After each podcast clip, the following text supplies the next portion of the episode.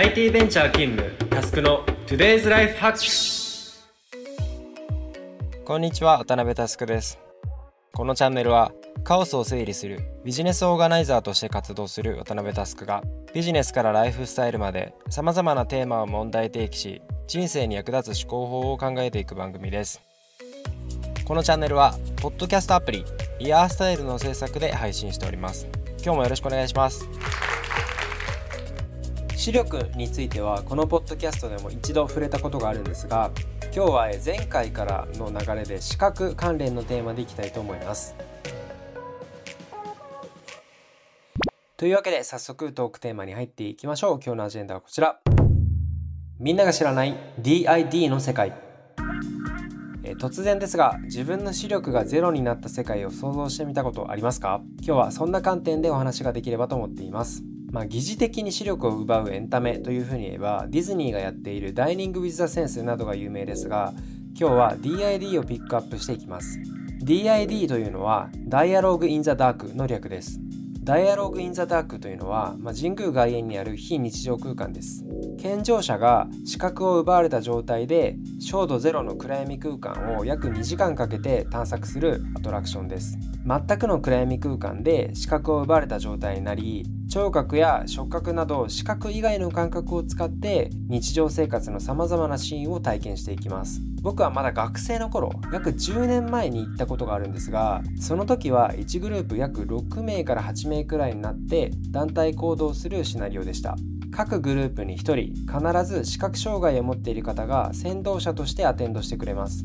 そもそもなぜこのアトラクションを経験するに至ったかというと若輩者ながら障害というものが本当に生きる上でハンディキャップになるのだろうかという素朴な疑問から始まり他人と違うという一点だけで社会から敬遠されたりであったりとか場合によってはいじめの対象になるそんな彼彼女の気持ちが知りたいという好奇心が発端でゼロ時情報を取得するに至りました。ちなみにあの自分自身が五感で得た情報のことをよく一時情報というふうに言いますが心からその人になりきって細かい感情の変化なども読み取ることを僕は意図的にゼロ時情報というふうに呼んでいます。というわけでアトラクション開始です。暗闇の部屋に入れられてひとたび扉が閉じられると本当に何も見えません。家の寝室で電気を落とした後目が慣れてくると物体の区別がつくあれくらいを想定していたんですが時間が経っても文字通り全く何も見えませんでした。こうなったら手足の感覚や耳から聞こえる情報を頼りに前に進むしかありません。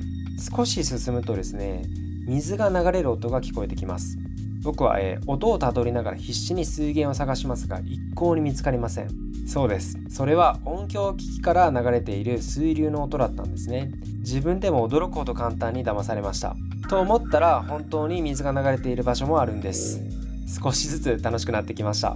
また、え、部屋の中には、えー、たくさんの障害物も置かれています。引っかかって転ばないようにするには自分よりも前を進む人のコミュニケーションが大事になってきます。声を注意深く聞き取りながら相手との距離を測ってあと何歩歩いたら足元を木が塞いでいるのかなど逆に後ろの人に自分が経験した情報を正確に伝えることで彼彼女が円滑に前に進むのを助けますただ進むだけではなくて宝探し的なコンテンツもありましたその物体の在りかや、えー、形状のヒントをもらいながら実際にチーム内でそれを手分けして探したりもしますお気づきでしょうか、えー、最初は全くお互い知らない人たちが一つのグループになりある時は自分が先導して前を進みながら情報を集めてそれをチーム内で適切なコミュニケーションを取りながら共有し集めた情報を整理してチームとしてのアウトプットを制限時間内に出します。そうです。我々が普段やっている仕事と全く同じなんですね。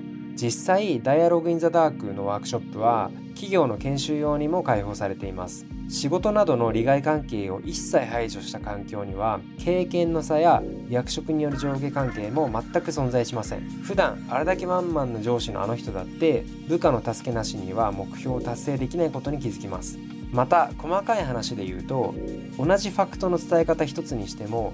A さんと B さんの言い方によっては伝わる伝わらないというのが如実に出てきます。何々を言ったではなくて相手目線に立って伝わる意思疎通をする大切さを学ぶきっかけにもなります。この辺の成果は EQ を使った定量的なデータ比較でも効果が出ています。EQ というのはイモーショナルインテリジェンスコーティエント。日本語では情報知能指数と呼ばれる指標で感情の変化がパフォーマンスに与える影響因子を観察するものです。例えば極端に他人なんて信じれないものだというふうに思っている人のストレス値は明確に高く出ます。ところが DID のワークショップを体験すると驚くほど改善するのだそうです。ここでキーになるのは協力をしないと解決できない課題を与えるということです。冒頭話した通りマジで前が1ミリも見えません。そんな中時間内で振られるワークをこなすにはチームの協力なしでは絶対叶いませんしましてや対話なしでは絶対に達成できません。私たちは普段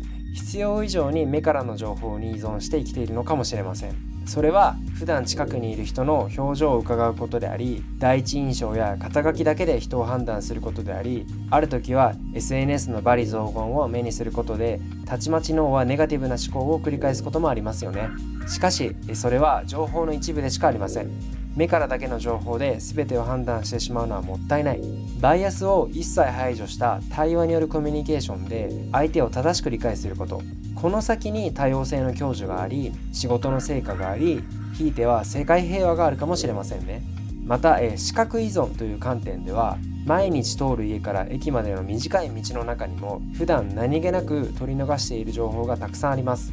快晴の太陽が我々の皮膚にあたる心地よい暖かさ鳥のさえずり植物が風になびく音一度脳をリセットし目を閉じれば自然のさまざまな要素が僕らの頭の中に新鮮な気持ちを運んでくれます。そしてそれはストレスを癒しまた今日を生きる活力になります。ピクサーのソウルというエピソードを見ながらこのことを思い出したので今日はこの話をシェアさせていただきました。